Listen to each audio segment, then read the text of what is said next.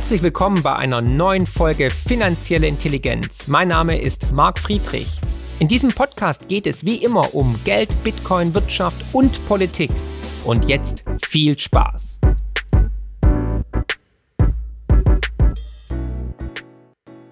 Herzlich willkommen zu einer weiteren Ausgabe der World of Value Talk. Zu Gast habe ich heute einen Speaker, der kommenden World of Value Konferenz. Und zwar wird er dort im Alpha Trio äh, zusammen mit Markus Krall und Professor Rieck äh, äh, uns, ähm, uns begleiten. Und äh, ich begrüße recht herzlich Marc Friedrich. Hallo Marc. Servus Steffen, hallo. Ja, ähm, man könnte ja heute fast schon von einem, einem historischen Tag sprechen. Da sind ja einige Dinge passiert, die ich mit dir heute mal analysieren möchte. Das erste, was wir jetzt für ein paar Stunden gesehen hatten, die höchste Zinserhöhung in der Geschichte der, des Euros, der EZB 0,75 Prozent. Und auch vor einigen Stunden fast zeitgleich wurde äh, mit einer satten Ampelmehrheit das Infektionsschutzgesetz wieder verabschiedet. Und ähm, ja, das sind, glaube ich, zwei Themen, die uns auch verfolgen werden und die möglicherweise auch miteinander zusammenhängen können. Ja, vielleicht durchaus tatsächlich, weil wir erleben einfach Ungemach. Ne? Die Menschen ähm, schauen auf ihre Tankrechnung, schauen auf ihre Stromrechnung und Gasrechnung und werden immer unzufriedener.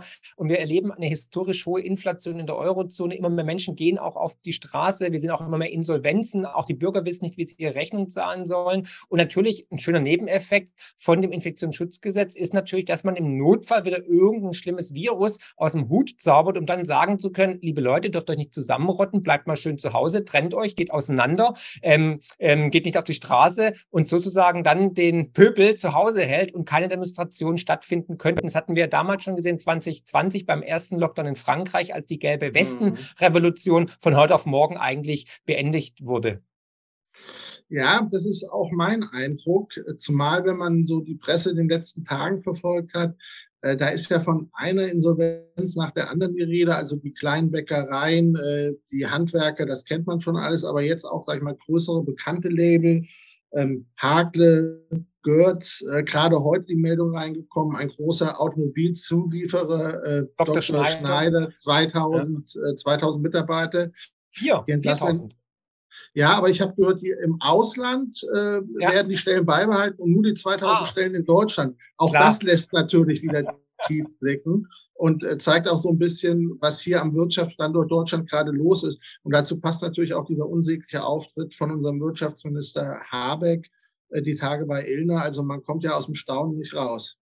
Ja, wir erleben tatsächlich eine Zeitenwende. Parallel liegt die Queen im Sterben. Also es ist wirklich ein Paradigmenwechsel sondergleichen. Genau. Wir sehen einfach die komplette Inkompetenz auch jetzt in der Politik, die negativ auslese, die halt zu solchen ja, Verwerfungen führt. Eine falsche Energiepolitik, wo halt Ide Ideologien beziehungsweise Dogmatismus über Pragmatismus gestellt wird. Und wir alle haben das auszubaden. Das ist natürlich verheerend. Und es wird auch erst der Anfang sein. Also eine Rezession ist eigentlich unausweichlich. Die wird kommen. Und natürlich die starke Zinserhöhung Zinserhöhung der EZB wird es noch weiter befeuern. Aber sind wir doch mal ehrlich, Steffen, 1,25 Prozent Leitzins gegen 9,1 Prozent Inflation wird gar nichts bringen. Die Zinsen müssten eigentlich de facto höher sein als die Inflation, um wirklich was zu bewirken. Und natürlich die Hauptpreistreiber, ähm, nämlich die hohen Energiepreise, kann die EZB mit dem Zins nicht bekämpfen, ne? weil äh, sie kann die Nachfrage stimulieren nach oben oder nach unten. Sie kann die Konsumlaune definitiv äh, vernichten, was sie auch schon erfolgreich macht. Aber sie kann eben nicht die Rohstoffpreise an an den Börsen beeinflussen. Und dahingehend werden wir weiterhin höhere Inflationsbewertungen ähm, sehen und werden natürlich auch weiter darben müssen. Und dahingehend ist das Problem nicht vom Tisch. Also die EZB sind eigentlich die Hände gebunden und parallel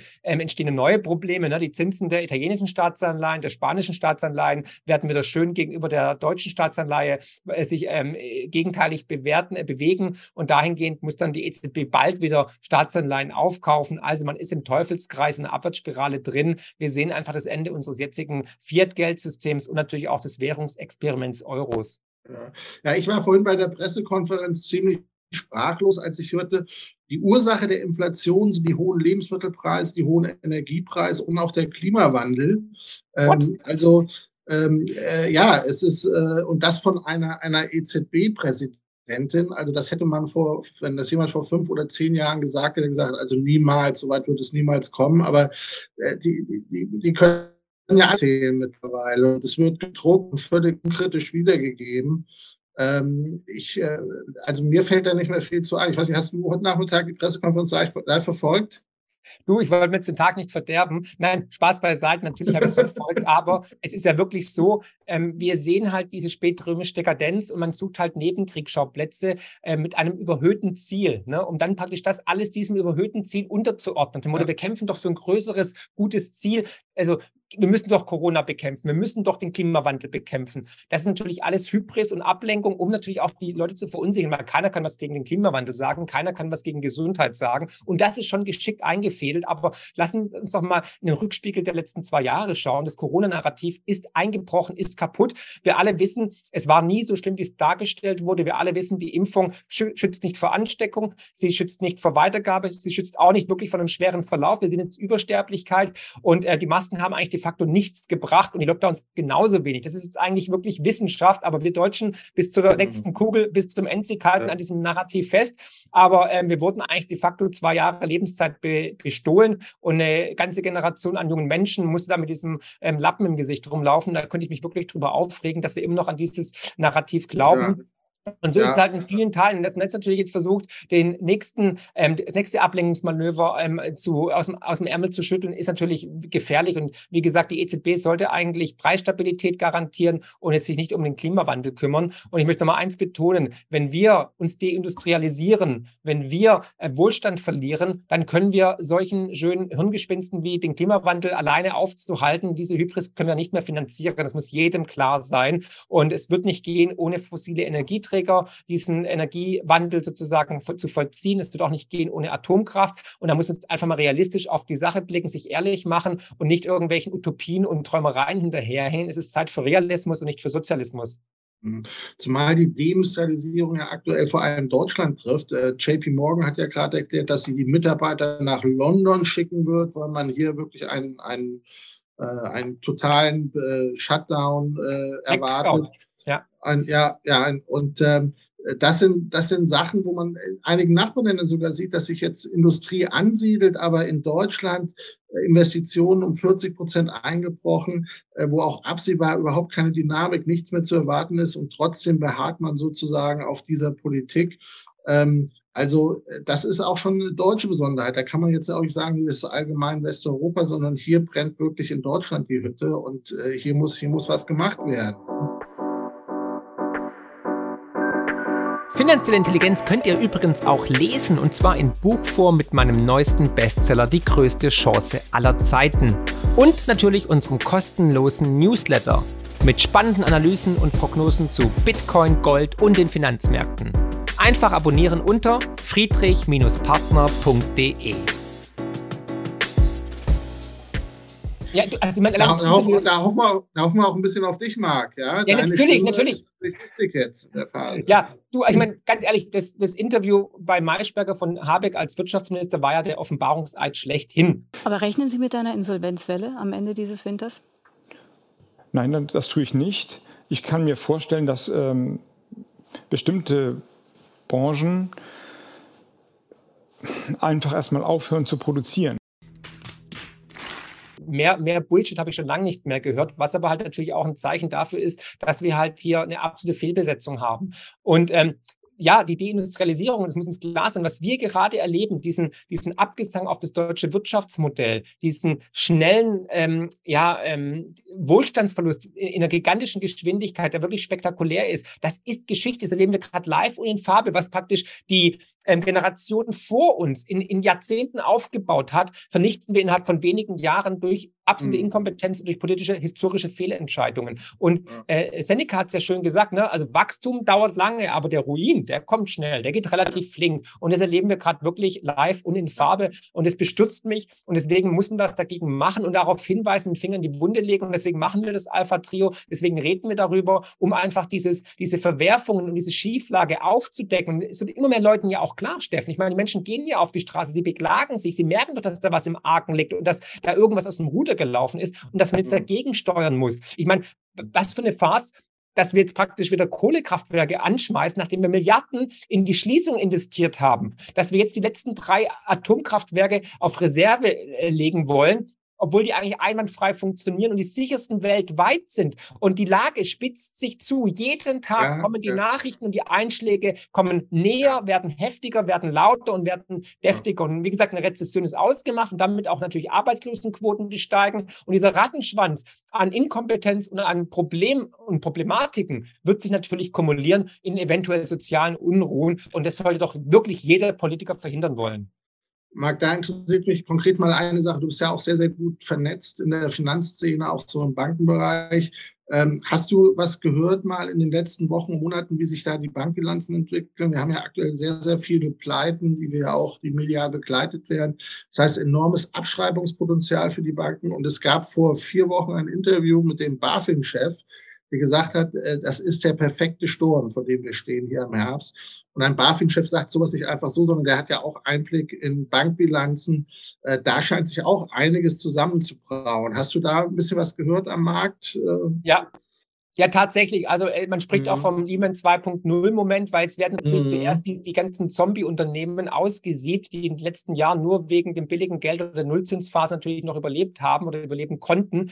Ähm, die werden jetzt auf, auf jeden Fall als erstes umkippen. Hakele war so ein Kandidat, die haben schon lange keine, roten, äh, keine grünen Zahlen mehr geschrieben. Und jetzt natürlich durch die immensen hohen Energiepreise war das der Todesstoß. Das gleiche sehen wir auch in weiteren Unternehmen, in weiteren ähm, Branchen. Und dementsprechend werden da einige Pleiten auf uns zukommen spricht schon von einer Insolvenzwelle, die auf uns zukommen wird. Und das sehe ich auch so, weil wenn ich jetzt zum Beispiel im Kundenstamm in der Honorarberatung, da habe ich jetzt heute mit einem Bäcker gesprochen in Niedersachsen, ja. ähm, der hat ein paar Filialen, da haben sie jetzt die Energiekosten von knapp 35.000 Euro im Monat auf über 200.000 Euro erhöht. Das ist die Ankündigung. Jetzt wow. steht er halt vor dem Dilemma, ähm, ähm, werde ich jetzt das umsetzen oder umwandeln können, kann er nicht. Der kann nicht das Brötchen für drei Euro verkaufen, da rennen die alle zu Aldi, ja. Oder macht er jetzt einfach den Laden dicht und sagt, okay, ähm, bevor ich jetzt hier Privatgeld noch reinstopfe und in Insolvenz renne und mich selbst ruiniere, dann beende ich das, das Ganze nach zwei Generationen einfach. Was natürlich auch für den Einzelhandel oder auch für die, für die soziale Struktur in, im ländlichen Gebiet natürlich verheerend ist, wenn auf einmal der, der Bäcker weg ist. Man muss nur noch beim Netto irgendwelche Plastikbrötchen fressen. Also dahingehend, ähm, es wird gerade teilweise bewusst die deutsche Wirtschaft zerstört zerstört. Und das ist für mich brandgefährlich und ein Alarmsignal. Und jeder sollte mhm. sich überlegen, wo denn dann die 75-jährige Frau, die vielleicht noch laufen kann, aber nicht mehr beim Auto fahren möchte, ihre Brötchen herbekommt und was wir in Zukunft essen werden. Also auch hier wieder eine Konzentration von Marktmacht, von Monopolisten. Das sehe ich alles sehr, sehr skeptisch, weil ich bin Freund vom, vom freien Markt und vom Wettbewerb und vom Kapitalismus. Und momentan sehen wir halt immer mehr Sozialismus und der Staat wird wieder eingreifen, wird wieder subventionieren, wird wieder Steuergelder verschenken. Und was die meisten ja nicht checken, ist, linke Tasche, rechte Tasche. Ja, also wir sind der Staat, wir zahlen dann die Zeche. Die ganzen Milliarden, die jetzt über Entlastungspakete, über Rettungsmaßnahmen investiert werden, das wird ja irgendwie entweder über Steuererhöhungen bezahlt werden müssen oder über Schulden, die wir oder unsere Kinder und Kindeskinder zahlen müssen. Und deswegen muss jeder klar sein, es, der, Staat, der Staat hat nichts zu verschenken, sondern wir sind der Staat, wir zahlen das, egal was er da auf dem Bierdeckel schreibt. Und deswegen finde ich es äh, enorm krass, dass praktisch der Staat Probleme, die er selbst verursacht hat, mit unseren Steuergeldern lösen möchte und sich als der große Held und große Retter aufspielt. Da muss ich sagen, das ist genauso, wie wenn ich irgendwo was anzünde und dann den Feuerlöscher hole und sage, hey, ich habe es gelöscht, ich habe es gelöscht, feiert mich, ich möchte in die Zeitung, ich möchte ein Denkmal haben. Also ja, wir, leben, ja. wir leben wirklich in abstrusen ja. Zeiten. Ich kann es nicht mehr fassen. also wirklich dramatische Entwicklung. Ich denke, in vier Wochen, am 1. Oktober, werden vielleicht auch schon so die ersten Zahlen vorliegen liegen, wie die Insolvenzwelle sich entwickelt, wo man dann auch schon etwas konkretere Aussagen machen kann, wo geht es hin, auch gerade von dem Hintergrund der angeschlagenen Bankbilanzen. Ja, ich freue mich auf jeden Fall, Marc, dich am 1. Oktober im Steigenberger Hotel am Airport wieder begrüßen zu dürfen, äh, in unserem Alpha-Trio im Rahmen der World of Value-Konferenz. Und vielen Dank, dass du dir Zeit genommen hast. Und äh, bis zum 1. Oktober dann im Steigenberger Frankfurt. Ja. Ich freue mich, Steffen. Danke für deine Zeit. Bringt alle Taschenlampen mit. Wer weiß, ob wir überhaupt noch Strom ja. haben oder Gas. Ne? Himmels, ja. Äh, es ist absurd, über was man reden muss. Ne? Aber ja, ähm, ja, so Gott will. Und ähm, ja, werden wir uns dort sehen. Und dahingehend freue ich mich jetzt schon. Ich hoffe, dass viele kommen. Und ja, wird bestimmt spannend. Es wird viel zu besprechen geben, auf jeden Fall.